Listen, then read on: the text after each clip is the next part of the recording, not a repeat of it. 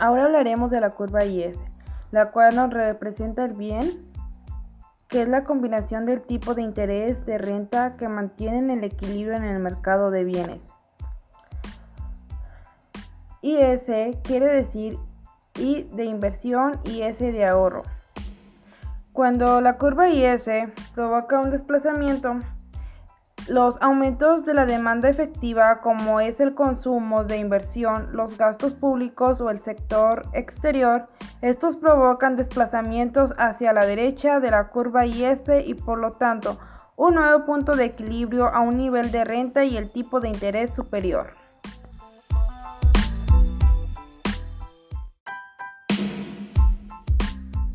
Ahora les hablaremos acerca de la curva LM, la cual representa todos los puntos en los cuales las diversas combinaciones de tasa de interés y niveles de ingreso real del mercado monetario están en equilibrio.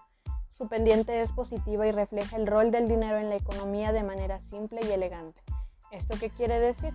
Bueno, pues básicamente nos habla de que si hay un alta en la tasa de interés, se incentivará la inversión, lo que estila el ingreso y hará que la curva se desplace a la derecha.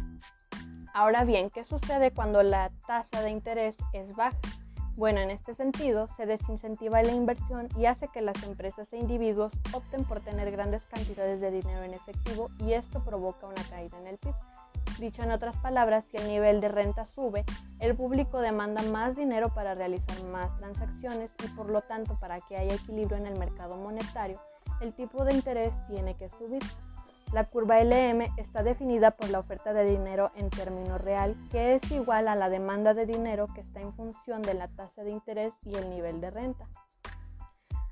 Ya para terminar, mencionaremos que la relación que tienen la curva IS y la curva LM es que ambas tienen la tarea de formar un equilibrio entre el mercado monetario y el mercado de bienes.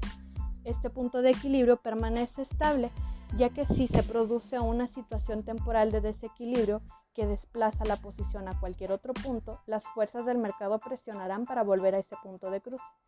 Y bueno, por nuestra parte sería todo. Esperamos que les haya gustado esta pequeña plática acerca de la política fiscal y monetaria y la curva ISLM, deseándoles que pasen un excelente día.